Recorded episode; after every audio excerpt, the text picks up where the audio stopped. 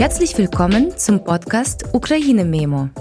Wir analysieren mit ukrainischen und deutschen ExpertInnen aktuelle Entwicklungen und langfristige Trends in der ukrainischen Zivilgesellschaft, Politik und Wirtschaft. Mein Name ist Natalia Prehornicka.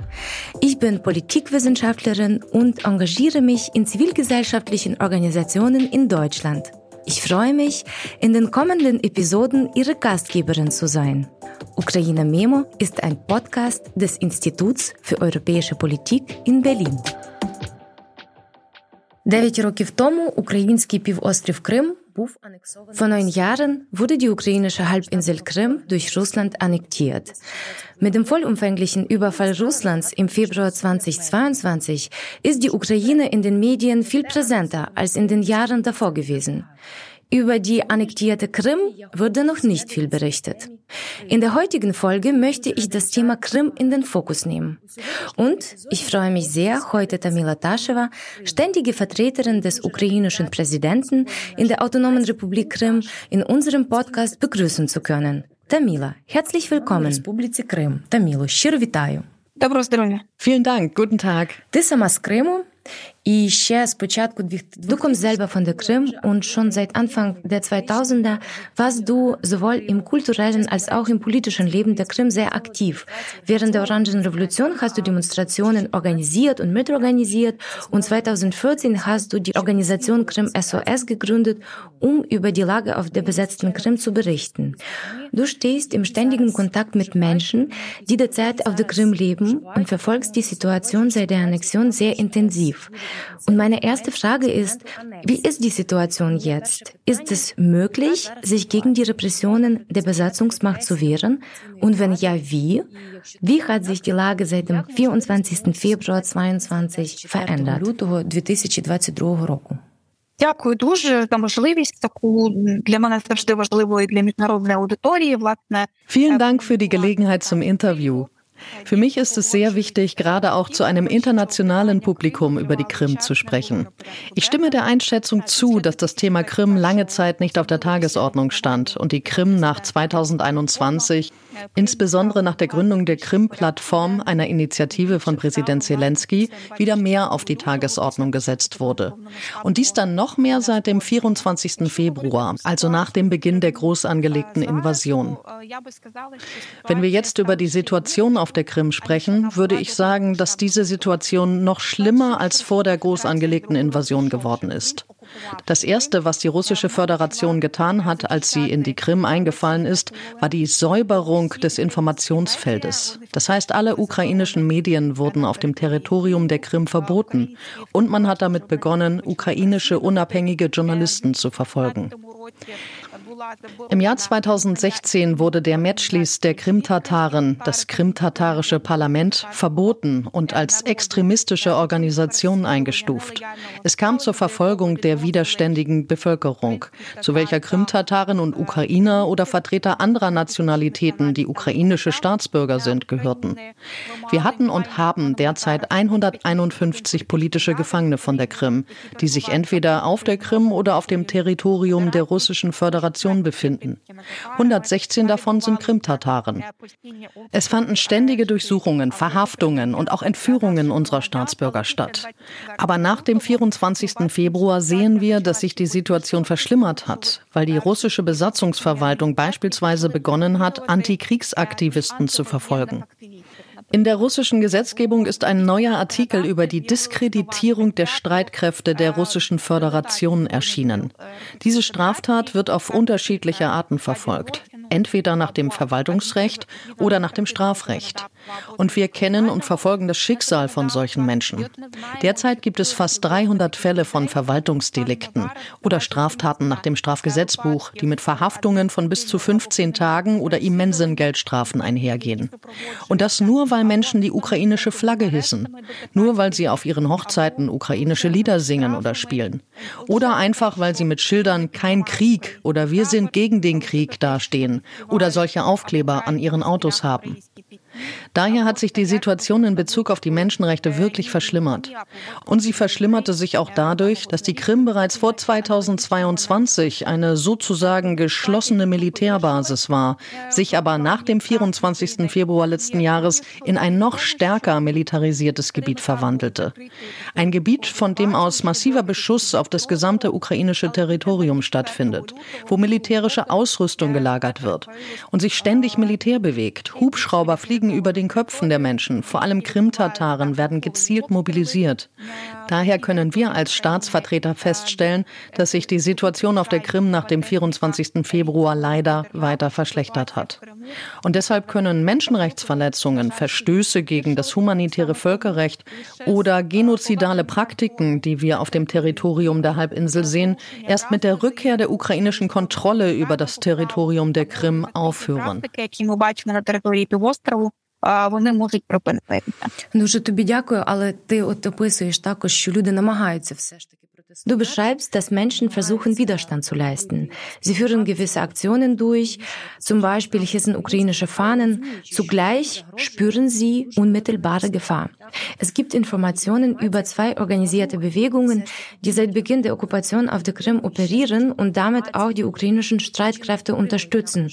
Und so setzen sie auch ein Zeichen. Wir sind hier. Wir leisten Widerstand. Wie findet das statt? Was machen Sie genau? Du beschreibst, obwohl Menschen die Gefahr spüren, setzen sie ihren Widerstand fort. Хоча розуміють небезпеку, вони все рівно це роблять. Wir haben tatsächlich Menschen gefragt, besonders diejenigen, die später nach der Verfolgung gezwungen wurden, das Territorium der Halbinsel zu verlassen. Warum haben sie sich acht Jahre nach dem Beginn der Besatzung der Krim entschieden, irgendwie ihre Aktivität und ihre politische Position zu zeigen? Und darauf antworteten uns die Leute, wir standen auch 2014 schon mit ukrainischen, krimtatarischen Flaggen vor dem Gebäude des Krim-Parlaments. Aber dann haben wir solche Aktivitäten eingestellt. Wir haben sie nicht gezeigt, weil wir befürchteten, dass unser Opfer vergeblich sein würde, weil es nicht das Gefühl gab, dass die Ukraine sehr aktiv um die Krim kämpft und dass solche Bedingungen eintreten würden, dass es möglich sein würde, die Krim zurückzubekommen. Ja, jetzt spüren sie es. Und selbst bei der groß angelegten Invasion, selbst bei den enormen Verlusten, die die Ukraine derzeit erleidet, haben sie das Gefühl, dass es jetzt eine solche Möglichkeit gibt und dass ihre Unterstützung für das gesamte Ukraine ukrainische Volk, die politische Führung und die öffentlichen Organisationen sehr wichtig sein wird. Deshalb haben sie begonnen, ihre politische Haltung wieder zu zeigen. Es sind Menschen, die die russische Föderation während der acht oder neun Jahre der Besatzung im Stillen gehasst haben und in einem bestimmten Moment erkannt haben, dass sie nicht länger schweigen können. Und deshalb haben sie begonnen, solche Aktivitäten voranzutreiben. Das sind zum Teil Einzelpersonen, die mit keinem bestimmten Netzwerk verbunden sind.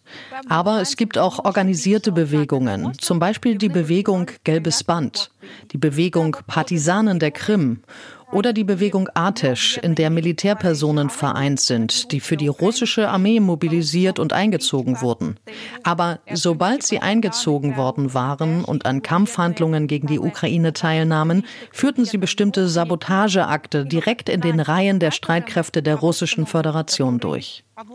Oder auch die Bewegung Krimsche Kampfmöwe, die mit Guerillamethoden entweder Fahnen aufstellen oder die Wände von Häusern gelb und blau streichen. Aber die Mehrheit der Menschen, die jetzt leiden und verfolgt werden, das sind hauptsächlich Krim-Bewohner, die in keinem Netzwerk vereint sind.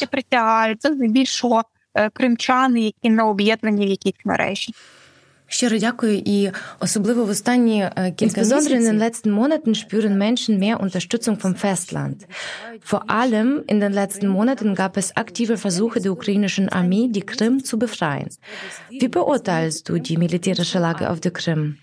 Gibt es Bewegungen von der Krim nach Russland? Und im Allgemeinen, wie ist die Stimmung? Росії і взагалі які настрої? die russische Besatzungsverwaltung, Russland insgesamt, hat große Angst vor der Befreiung der Krim. Sie verstehen, dass sie, im Gegensatz dazu, wie sie sich in den acht Jahren seit der Besetzung im Jahr 2014 positioniert haben, nicht für immer auf der Krim bleiben werden. Sie verstehen, dass sie die Krim irgendwann verlassen müssen. Derzeit, Ende März, können wir sagen, dass sie verstehen, dass sie die Krim unvermeidlich verlassen müssen. Aus diesem Grund sammeln sie bereits Listen für die Evakuierung von Familien von Beamten der Strafverfolgungsbehörden, insbesondere von Richtern. Solche Listen werden bereits in Krasnopereskopsk und Jankoy erstellt. Wir haben auch Informationen darüber, dass in Simferopol Kindergärtner und Lehrer aufgefordert werden, dass sie Busse mit evakuierten Kindern begleiten sollen. Das heißt, sie verstehen, dass die Ukraine um die Krim kämpft. Nicht nur auf politischer und diplomatischer Ebene, sondern auch mit militärischen Mitteln. Die Ukraine, unsere Streitkräfte, haben die Verantwortung für eine Reihe von Beschädigungen übernommen. Insbesondere im August, als der Saksky-Flugplatz beschädigt wurde und sehr schnell versucht wurde, Flugzeuge, Hubschrauber und anderes Militärgerät von dort zu entfernen. Oder zum Beispiel für den Beschuss oder, wie wir mit dem ukrainischen Wort für Baumwolle dazu sagen, was insbesondere in Jankoy der Fall war. Und wogegen richtete sich der Beschuss? Natürlich nicht gegen Wohngebäude. Denn die Ukraine würde niemals solche Aktionen gegen die Zivilbevölkerung unternehmen, sondern nur auf Eisenbahnschienen in der Nähe des Bahnhofs, um die Lieferketten für russische Militärausrüstungen zu zerstören. Damals wurden russische Lenkraketen des Typs Kaliber auf der Schiene transportiert und deshalb gab es solche Aktionen seitens unseres Militärs. Es gab Beschüsse auf Sevastopol und eine Reihe anderer Objekte. Die Ukraine führt einen konventionellen Krieg, in dem sie nur legitime Ziele wählt. Das heißt, es handelt sich um militärische Objekte. Natürlich werden diese militärischen Objekte durch die ukrainischen Streitkräfte und unsere Spezialeinheiten immer sorgfältig beobachtet з боку українських збройних сил і наших спеціальних підрозділів. І Україна визначає перемогу також із звільненням Криму. Що зрештою Kannst du bitte genauer erläutern, wie das Verfahren nach der Befreiung der Krim stattfinden wird, insbesondere für die Menschen, die zur Besatzung der Krim beigetragen haben. Und wir wissen ja auch, es hat ein Bevölkerungsaustausch stattgefunden. Dies geschah schon einmal während der stalinistischen Repressionen. Und mit der Annexion wurden etwa 50.000 Menschen gezwungen, die Krim zu verlassen. Menschen aus anderen Teilen Russlands konnten hingegen auf die Krim ziehen. Was erwartet diese Menschen? Wie möchte der ukrainische Staat vorgehen? Так, дякую дуже за питання. Власне, Ja, vielen Dank für deine Frage. Tatsächlich hat die Ukraine wiederholt erklärt, dass nur die Rückkehr absolut aller Gebiete als Sieg betrachtet werden kann. Nicht nur bis zu den Grenzen vom 23. Februar 2022, sondern bis zu den Grenzen von 1991. Dieselbe Formel oder These ist auch im Friedensplan von Präsident Zelensky enthalten, der auf dem G20-Gipfel in Indonesien vorgestellt wurde. Er ist auch in der letzten Resolution enthalten, über die auf der UN-Generalversammlung abgestimmt wurde. Alle Vertreter des ukrainischen Staates, des ukrainischen Volkes und der ukrainischen Streitkräfte vertreten die gleiche Position, dass wir absolut alle Gebiete befreien müssen. Und für die Ukraine ist es nicht nur ein Kampf um Territorien, es ist ein Kampf um unsere Menschen.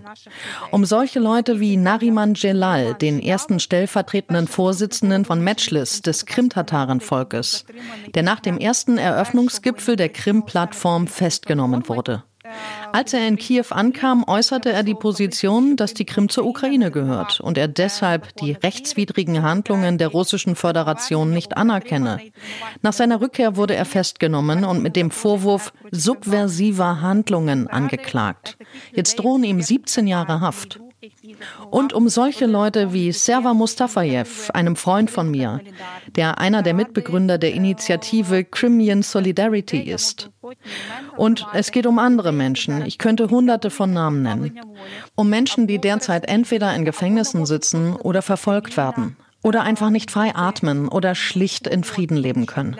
Denn für die Ukrainer, für die Krim-Tataren als politische Nation ist die Frage der Freiheit von grundlegender Bedeutung. Und natürlich wollen wir die Freiheit als Grundwert, die Rechtsstaatlichkeit und die Menschenrechte auf der Krim zurückerlangen. Leider ist das nicht möglich, bevor die Krim befreit ist. Wenn wir also darüber sprechen, wie wir die Zukunft der Krim sehen, dann sehen wir sie natürlich als Teil eines unabhängigen ukrainischen Staates, wirtschaftlich stark, mit einer entwickelten Infrastruktur, mit touristischem Potenzial, mit der Möglichkeit, alle Reformen umzusetzen, die im Jahr 2014 in der Ukraine eingeleitet wurden. Damit die Bildungsreform stattfinden kann, damit die Sprachgesetzgebung voll funktionieren wird. Vielleicht mit einer gewissen Übergangsfrist, aber immerhin, damit die Funktionsfähigkeit aller Behörden dort wiederhergestellt werden kann. Natürlich wird es schrittweise geschehen. Zuerst wird es eine Militärverwaltung geben, dann eine militärisch-zivile, dann Wahlen und der Übergang zum zivilen Leben. Aber das alles ist natürlich ein Prozess. Das betrifft die Bereiche der Bildung, auch den Informations- und Kulturraum, der wiederhergestellt werden soll. Was die russischen Staatsbürger betrifft, sie müssen das Territorium der Halbinsel verlassen, weil sie sich illegal auf der Krim aufhalten. Sie sind illegal ins souveräne ukrainische Territorium über die Brücke von Kertsch eingereist, haben sich nicht an die ukrainischen zuständigen Migrationsbehörden gewandt. Und ich bin sicher, dass russische Staatsbürger oder Staatsbürger anderer Länder, wenn sie illegal ins Hoheitsgebiet eines anderen Landes einreisen und gegen die Bedingungen für das Überschreiten der Staatsgrenze verstoßen, für einen solchen Versuch eindeutig aus diesem Hoheitsgebiet ausgewiesen würden. Und in Zukunft würden sie für lange Zeit nicht hineingelassen werden. Die Ukraine bezieht sich hier auf internationales und ukrainisches Recht. Und das heißt sogar ja, wir bitten sie auszureisen und dann ihre Dokumente bei den ukrainischen zuständigen Migrationsbehörden einzureichen. Und wenn sie Gründe haben, eine befristete oder vielleicht eine unbefristete Aufenthaltserlaubnis zu erhalten, so ist dies grundsätzlich möglich. Und jetzt sind die entsprechenden Prozesse im Gange, bei der Vertretung des Präsidenten zusammen mit den anderen Behörden und im Auftrag des Präsidenten entwickeln wir entsprechende Dokumente. Um für die Befreiung vorbereitet zu sein, arbeiten wir schon jetzt an der Zukunft der Krim, Krim, an allen Reintegrationsprozessen.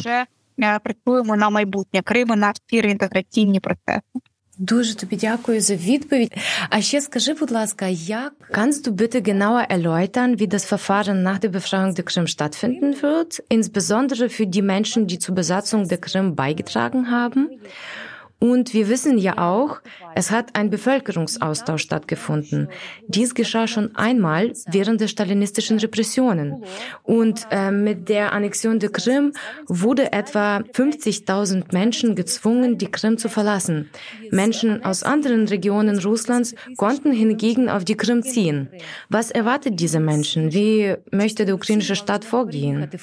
Яка доля цих людей? Тобто, як в цьому плані буде відбуватися? Um den zweiten Teil deiner Frage zu beantworten, kann ich eigentlich sagen, was ich vorhin kurz erwähnt habe, dass wir eine einheitliche Position vertreten. Es betrifft Menschen, russische Staatsbürger oder Staatsbürger anderer Länder, es spielt keine Rolle. Wobei die meisten Menschen, die illegal eingereist sind, um dort zu leben, Russen sind. Sie waren de facto Teilnehmer am internationalen Verbrechen hinsichtlich der Bevölkerungsumsiedlung. Denn was Russland im Jahr 2014 begonnen hat, ist eine Art Neukolonialisierung des Territoriums der Halbinsel Krim. Das ist, was sie jahrhundertelang auch auf dem Territorium der gesamten Ukraine und insbesondere auf dem Territorium der Halbinsel Krim getan haben. Im Jahr 1783 wurde das Khanat der Krim durch das russische Reich zerstört. Dann begann die Kolonialisierung des Territoriums. Anfang des 20. Jahrhunderts kam es zur Vernichtung der krimtatarischen Intelligenz und der Vernichtung der Staatlichkeit, die die Krimtataren gegründet hatten. Im Jahr 1944 wurden alle Krimtataren deportiert. Und im Jahr 1783, als das Khanat der Krim existierte, waren 95 Prozent der Krim-Bevölkerung Krimtataren oder Karaiten oder Krimtschaken. Dort gab es keine Russen. Stand 2014 waren es über 60 Prozent ukrainische Staatsbürger mit ethnisch russischer Abstammung. Das alles ist eine systematische Kolonialpolitik. Diese russischen Staatsbürger, die dort 2014 lebten, erkennen wir auch als ukrainische Staatsbürger an. Aber das alles ist die Last eines solchen Kolonialisierungsprozesses. Deshalb ja, wir werden Sie bitten, auszureisen. Natürlich werden unsere Staatsbürger, die nach der Annexion zu Binnenvertriebenen wurden oder unser Land verlassen mussten, von uns ermutigt, auf die Krim zurückzukehren, um die Krim wieder aufzubauen. Aber die Frage, die die Übertreter oder Verräter des Eids oder die Personen betrifft, die Kollaborationsaktivitäten durchgeführt haben, Natürlich entwickeln wir dafür einen bestimmten rechtlichen Rahmen. Aber es ist erwähnenswert, dass wir uns in erster Linie auf das Völkerrecht stützen. Wir werden die Menschen nicht allein aufgrund des Umstands bestrafen, dass sie in den besetzten Gebieten gelebt haben. Hierfür wird es definitiv keine Bestrafung geben. Aber die Spitzenbeamten, die das Besatzungsregime auf dem Territorium der Halbinsel gebilligt haben, die sich an aktiver Propaganda und der Militarisierung des Bildungsprozesses auf der Krim beteiligt haben, die werden Verantwortung tragen müssen.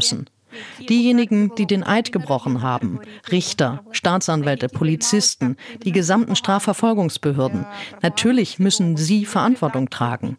Es sind diejenigen, die bestimmte Militäranlagen auf dem Territorium der Halbinsel Krim geplant und gebaut haben. Und auch diejenigen, die die Menschenrechte verletzt haben, die töteten, die stahlen und so weiter. Sie alle werden Verantwortung tragen müssen. Alle anderen Menschen brauchen sich keine Sorgen zu machen. Für sie wird es nach der Befreiung bzw. Deokkupation keine Konsequenzen geben. Aber es wird einen bestimmten Teil von Menschen geben, die höchstwahrscheinlich von Lustration betroffen sein werden. Das heißt, sie werden für einen bestimmten Zeitraum keine Ämter ausüben können. Dies wird zum Beispiel Lehrer betreffen, die in Schulen auf dem Territorium der Halbinsel gearbeitet haben. Vielleicht haben sie keine sehr aktive Propaganda betrieben, aber bis zu einem gewissen Grad haben sie die russische Geschichte oder das russische Recht gefördert und Kinder entsprechend erzogen. Höchstwahrscheinlich werden solche Personen vorübergehend von der Arbeit suspendiert. Oder Vertreter der Besatzungsverwaltungen, aber auf sehr niedrigen Ebenen, die eigentlich sehr einfache Arbeiten erledigen. Diejenigen, die die Entscheidungen getroffen haben, müssen auf jeden Fall strafrechtlich zur Verantwortung gezogen werden. Daher wird nun ein solcher Rechtsrahmen definiert. Dieser wird ausgearbeitet und weiterhin in die Gesetzgebung aufgenommen, um für den Prozess der Befreiung der Krim und ihrer Rückkehr unter unsere Kontrolle bereit zu sein.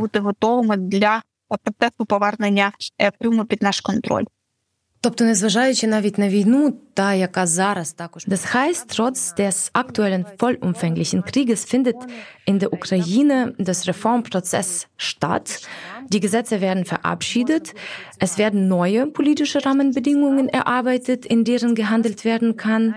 Die politischen Entwicklungen sind natürlich auch ein wichtiges Thema.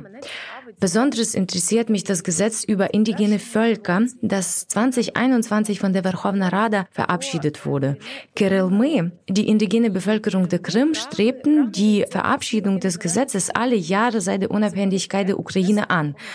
Und der Gesetzesentwurf wurde im Parlament am 18. Mai vorgelegt, dem Gedenktag für den Völkermord an Krimtatarinnen.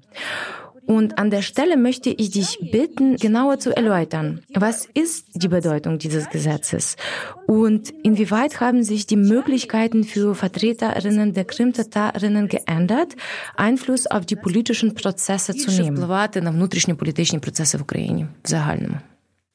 Власне, цей закон, я би сказала, перезрів. Dieses Gesetz ist längst überfällig. Denn seit langem sprechen Vertreter des krimtatarischen Volkes, insbesondere der Metschlis, des fachkundigen Umfelds, Persönlichkeiten des öffentlichen Lebens davon, dass es sehr wichtig ist, die Frage der indigenen Völker zu normalisieren. Denn die Krimtataren wurden eindeutig als indigenes Volk identifiziert. Und ein indigenes Volk ist nach internationaler Gesetzgebung ein Volk, das außerhalb des Wohnsitzlandes oder seiner Wohnregion keinen eigenen Staat hat. Die Krimtataren leben auf der Krim, das heißt auf ukrainischem Territorium. Und deshalb haben sie außerhalb der Ukraine keine eigene Staatlichkeit. Es gibt zum Beispiel keinen solchen Staat wie das Khanat der Krim, wie es noch vor 1783 war. Daher ist die Ukraine für uns die einzige Heimat und insbesondere die Krim. Wir haben uns als Volk auf der Krim, ukrainischem Territorium also gebildet. Und dasselbe gilt für Karaiten und Krimtschaken. Alle anderen Gemeinschaften sind nationale Minderheiten. Russen, Ungarn, Moldauer und so weiter. Die Ukrainer sind ein staatsgründendes Volk und eine Nation, die den ukrainischen Staat aufgebaut haben. Daher ist es sehr wichtig, dass dieses Gesetz erschienen ist.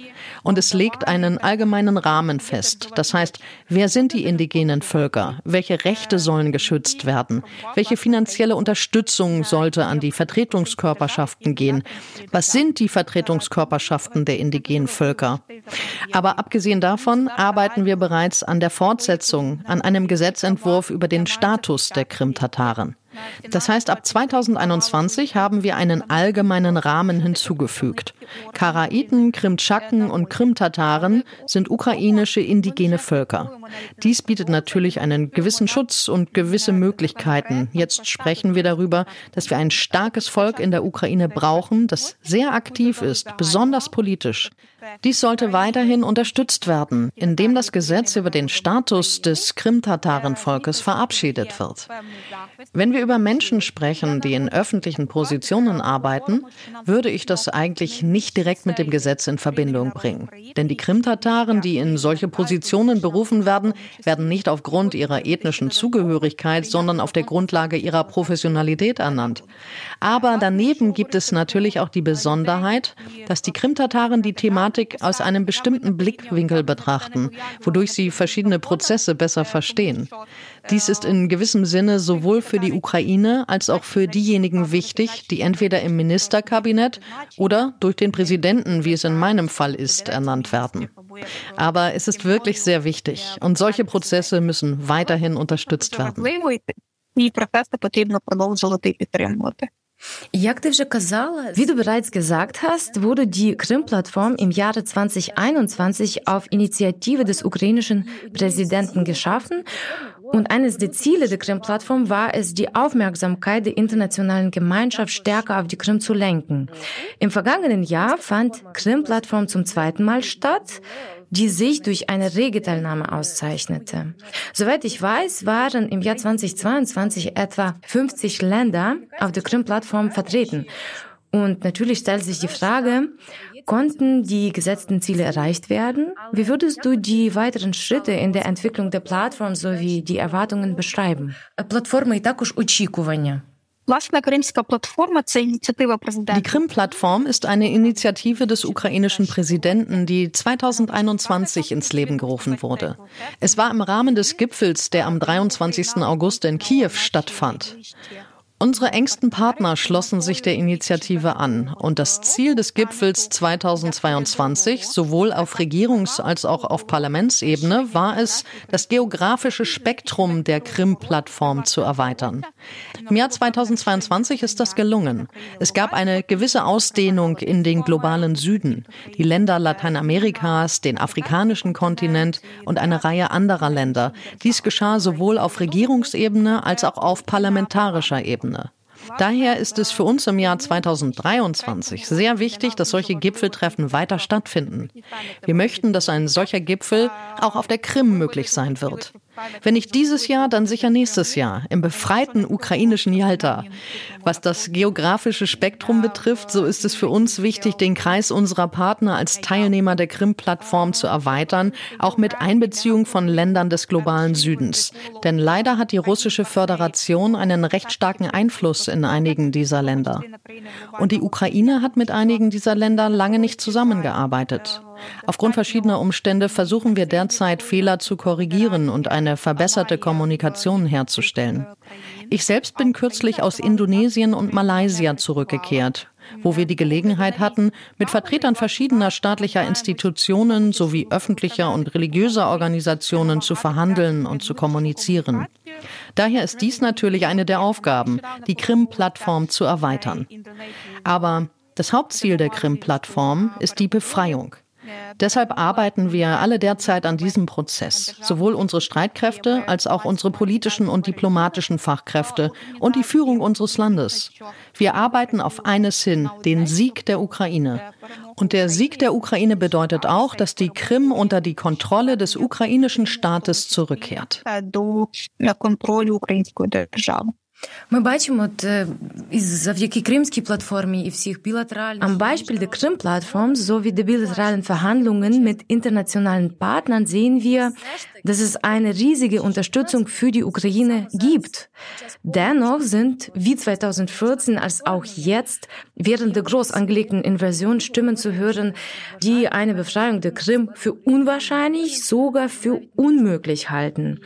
Sie argumentieren, dass die russische Besatzung zu viel Unterstützung unter der Bevölkerung der Krim genieße. Und mich interessiert, wie reagierst du auf solche Stimmen, die leider noch immer zu hören sind? Такі голоси, які, от, на жаль, чутно і зараз. Ну яким чином реагувати? Є міжнародне право. Wie kann man darauf reagieren? Es gibt das Völkerrecht. Es gibt international anerkannte Grenzen. Im Jahr 2014 zeigte sich auch eine schwache Reaktion unserer internationalen Partner.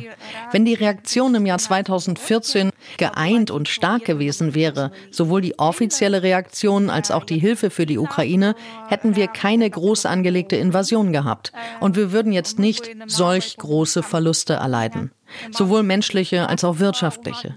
Die Länder des globalen Südens wären davon nicht betroffen gewesen. Ich meine die Energiekrise in den EU-Ländern, die Frage der Ernährungssicherheit für die ganze Welt.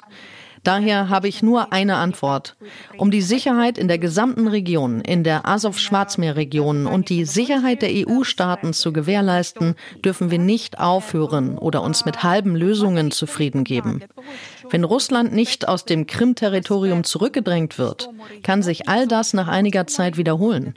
Wenn die Basis der russischen Flotte auf dem Krim-Territorium verbleibt und sie weiterhin in Sevastopol stationiert bleibt, wird Russland nichts daran hindern, nach sehr kurzer Zeit zu denselben Aktionen wie im Februar 2022 zurückzukehren.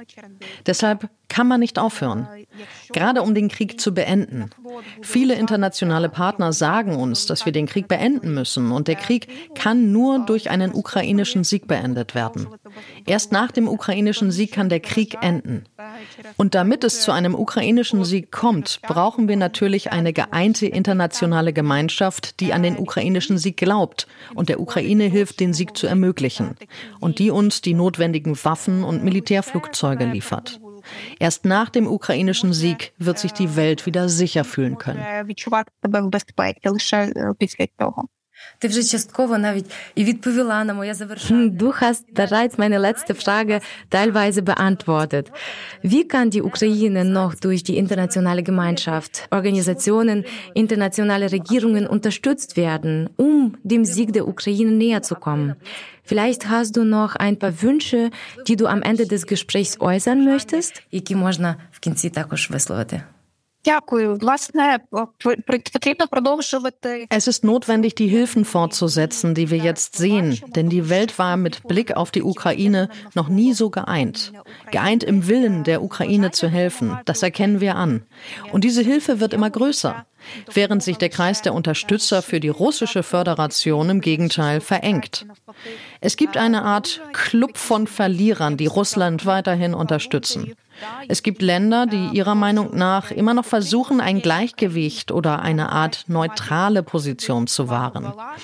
Aber allmählich, je mehr Verbrechen und Wahnsinnigkeiten die russische Föderation begeht, die nicht nur die ukrainische und EU-Sicherheit, sondern die Sicherheit der ganzen Welt bedrohen, desto mehr Unterstützung wird es für die Ukraine auch von diesen bisher neutralen Ländern geben. Daher sollte die internationale Gemeinschaft diese geeinte Unterstützung für die Ukraine sowie den Sanktionsdruck auf die russische Föderation fortsetzen und ihre militärische Hilfe auch. Denn nur eine starke militärische Unterstützung kann uns dabei helfen, diesen Krieg zu gewinnen. Aber selbst für den Fall, dass die Ukraine keine Militärhilfe mehr bekäme, würde dies keinesfalls bedeuten, dass wir mit unserem Kampf aufhören würden. Nein, für uns würde es bedeuten, dass mehr Menschen in diesem Krieg sterben müssten. Militär und Zivilbevölkerung, das würde es bedeuten. Und es würde bedeuten, dass der Krieg viel länger dauern würde. Natürlich spielt die Zeit nicht für die Ukraine. Wir müssen Waffen schneller bekommen. Wir müssen Hilfen schneller bekommen. Es geht um finanzielle, humanitäre und andere Hilfen, sodass wir dieses Monster in diesem Jahr besiegen können. Und die Folgen werden natürlich noch lange anhalten. Wir arbeiten bereits daran und werden dies auch noch lange tun. Aber gemeinsam mit der gesamten europäischen Familie, um die Ukraine samt der Krim wieder aufzubauen. Mit Rücksicht darauf, dass sie frei und prosperierend sein muss und dass die Menschenrechte und zivile Freiheiten dort wieder respektiert werden. Вільно процвітаючу, де поважаються права людини і свободи. Таміло, дуже тобі дякую за Таміла.